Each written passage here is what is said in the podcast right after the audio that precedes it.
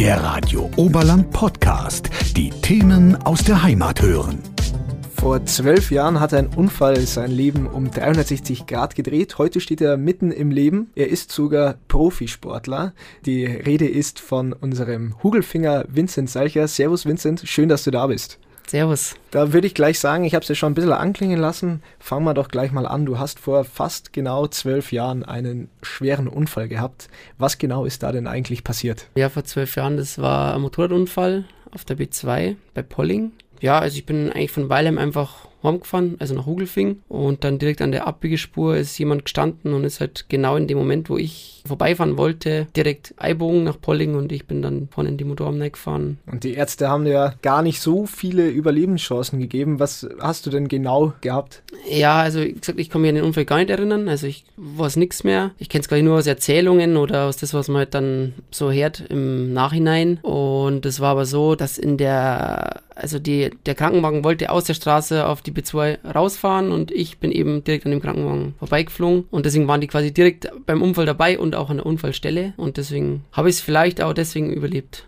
Am Ende warst du ja fünf Monate in der Klinik. Was ist da alles mit dir gemacht worden? Ja, ich war die erste Zeit eben auf Intensivstation im Koma, also im künstlichen Koma. Da habe ich auch keine Erinnerung dran. Also es ist wie, als ob man für mich was wie, wenn man schlaft und dann irgendwann aufwacht. Ich glaube, ungefähr sechs Wochen war ich da in die Unfallchirurgie gekommen auf Normalstation. Da habe ich einen Beckenfixateur gehabt, also man konnte nicht aufstehen, man konnte nur liegen. Also man darf sich auch nicht hinsetzen im Bett und nichts. Und erst als der dann weggekommen ist, geht es halt los, man lernt laufen, sonstiges. Ich war auf dem Rollstuhl angewiesen und bin dann eben auch durch den Rollstuhl ins Querschnittzentrum in Murnau verlegt worden. Da ist man dann eigentlich den ganzen Tag beschäftigt mit Rollstuhlsport, Basketballspielen, Bogenschießen, Physio, also den ganzen Tag. Hat man Programm. Also man kann es nicht vergleichen, als wenn man jetzt normal im Krankenhaus liegt und nicht aus dem Bett kommt. Du hast aber nicht nur das Laufen wieder lernen müssen, sondern auch das Atmen und das Sprechen? Ja, genau. Also ich bin auf der Intensivstation beatmet worden. Da hast du ja, sag ich mal, eine Maschine, die dich, blöd gesagt, aufpumpt und wieder die Luft ablässt. Dadurch musst du wieder halt abtrainieren, dass der Lunge das von alleine wieder schafft. Also man muss eigentlich alles wieder. Also es geht vom Zähneputzen übers Atmen bis zum. Man kann auch nicht sprechen, wenn man beatmet wird. Man hat quasi keine Stimme. Also auf jeden Fall schwierige Zeit.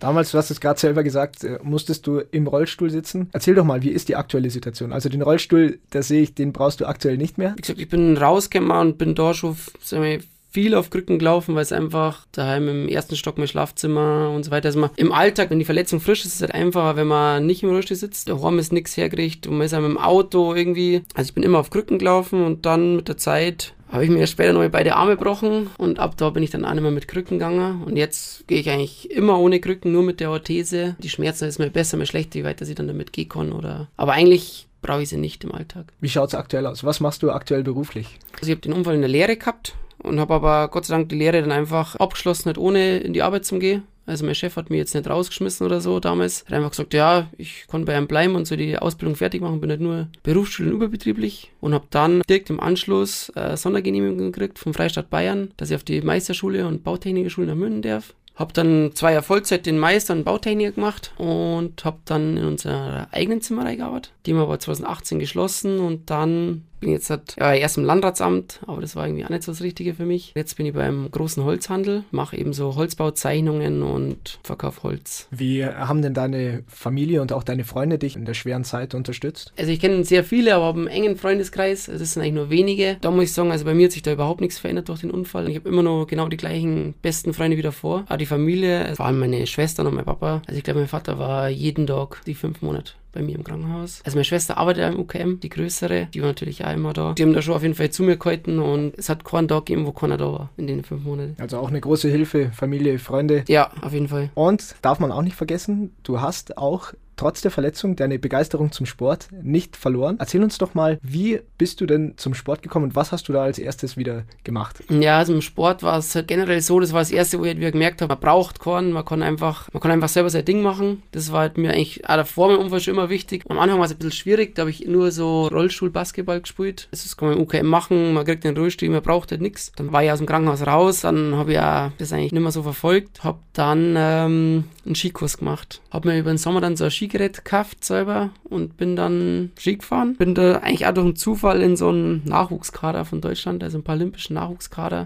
gerutscht, sage ich mal. Und war mit dem dann eigentlich zwei Jahre unterwegs. Ich bin jetzt zwar keine Rennen gefahren, aber habe da mittrainiert in die Stangen und so und bin halt dadurch auch beim Skifahren relativ schnell ziemlich fit worden. Das war dann eigentlich ab da erst mein größtes Hobby ich bin quasi von Oktober bis Ostern, kann man eigentlich sagen, im Schnee gewesen. Das war so das Erste, was halt wieder richtig Spaß gemacht hat. Wie gesagt, man braucht Korn, man kann in dem Monoski, wenn es jetzt einen Sessellift hat, kannst du allein zum Skifahren gehen, du brauchst keinen, der dir hilft, nix. Und das war halt so auf jeden Fall ein befreiendes Gefühl, wenn man einfach das machen kann, wo man Lust hat und man überhaupt nicht eingeschränkt ist. Ganz kurz für uns nur nochmal, ähm, vielleicht kannst du es kurz beschreiben, wie das ähm, Ja, das ist eine komplette Schale, in der man drin sitzt. Wie der Skifahrer seinen Skischuh hat, sitzen wir in einer Schale und sind da reingeschnallt, wie der andere in seinen Skischuh Skischuh, haben drunter gestellt mit Stoßdämpfern. Man kann quasi theoretisch in jeden Ski reingehen. Die Bindung muss nicht auf die spezielle Länge montiert sein, aber man kann jeden Ski benutzen mit der normalen Bindung. Dann die Arme hat man wie kurze Krücken, da wo man unten Ski ausklappen kann. Und zum Fahren hat man die Ski unten. Zum Gehen oder zum Anschieben am Lift kann man diese hochklappen und hat dann so Spikes und kann nicht dann anschieben. Wenn es jetzt mal bergauf geht oder irgendwas, man kann quasi selber anschieben. Also man braucht wirklich keinen, der am hilft. Jetzt, wenn der Schnee dann mal weg ist, dann hast du da ja auch ein Hobby gefunden, einen Sport, der dir taugt.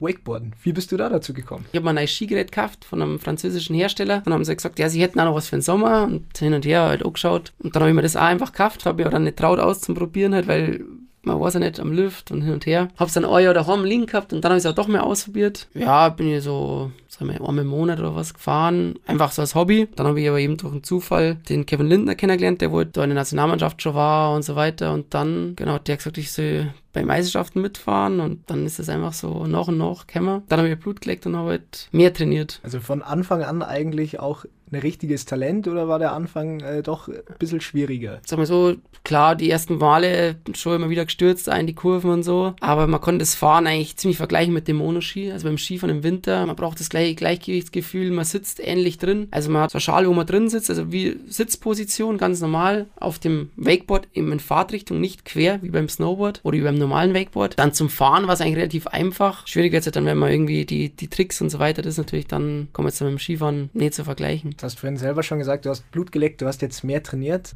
Es hat sich auch so ein bisschen ausgezahlt, würde ich sagen. Erzähl doch mal, wie erfolgreich bist du denn mittlerweile? Der Kevin hat gesagt, ich soll unbedingt mitfahren und so weiter. Dann bin ich die ersten Europameisterschaften in Deutschland mitgefahren. Ja, da bin ich letzter geworden. Bin dann aber jetzt seit letztes Jahr dann in den Kader aufgenommen worden, also in den Deutschlandkader seit Januar. Bin dann letztes Jahr bei den Europameisterschaften Zweiter geworden, also Vize-Europameister. Letztes waren auch dann die Weltmeisterschaften in Thailand. Die sind jetzt nicht so gut gelaufen. Da bin ich, ich glaube, Sechster von sieben, meine ich. Aber ich weiß gar nicht ganz genau. Da wäre auf jeden Fall auch viel mehr drin gewesen, aber ich habe die ganze Zeit Probleme gehabt mit meinem Oberarm. Hab nicht auf meinen Körper gehört, bin immer weitergefahren und habe dann einfach im Finale zweimal gestürzt und halt einfach keine Power mehr gehabt. Aber Finale bei der Weltmeisterschaft, dann Vize-Europameister, das hört sich alles nicht so schlecht an. Sagen wir, es wäre auf jeden Fall viel mehr drin gewesen. Ich hätte einen guten Run gehabt, bin nur meinen halben Lauf gefahren und bin trotzdem nicht letzter geworden. Ich meine, das ist auch schon mal eigentlich gar nicht so schlecht. Definitiv. Was mich noch interessiert, was fasziniert dich denn so am Wakeboarden auch? Was macht es für dich so besonders?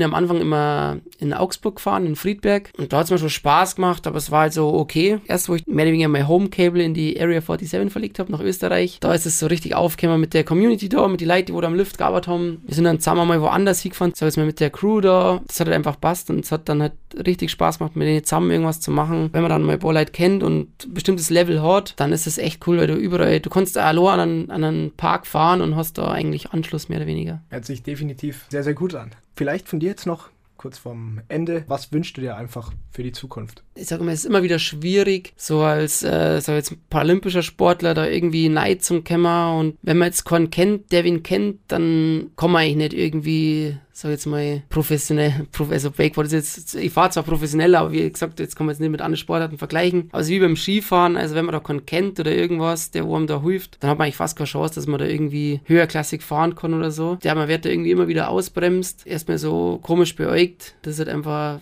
finde ich, ein großes Problem. Wenn man halt irgendwie offen auf die Leute zugeht und einmal sagt, probier's einfach mal aus oder so, dann hätte man da vielleicht viel mehr Leute, die da irgendwie echt Gas geben hätten. Klar, es gibt immer die, die wo vielleicht dann nach dem Unfall keine mehr haben, irgendwas zu machen, aber es gibt auch viel, die wo einfach keinen haben oder irgendwie, dass sie da die Füße kommen und halt vielleicht irgendwas machen, was sie davor nicht gemacht haben. Ich bin auch vorher und ich bin noch nie stehen Wakeboard gefahren. Die Sportart, ehrlich gesagt, klar, man, man kennt es, man hat es mal gesehen oder so, aber ich wäre nicht auf die Idee gekommen, mich jemals auf Wakeboard drauf zum Stellen irgendwie. Also einfach ein lockerer Umgang und auch noch mehr Unterstützung aufmerksam machen auf. Ja, genau. Die größte Barriere ist eigentlich zwischen den Menschen und nicht, dass irgendwo Barrieren in Form von Stufen oder sonstiges wo sind. Vinzi, vielen Dank. Hat mich sehr gefreut. Alles Gute für die Zukunft wünsche ich dir. Ja, ich sage auch danke und äh, schön, dass ich da sein dürfen. Radio Oberland. So klingt meine Heimat.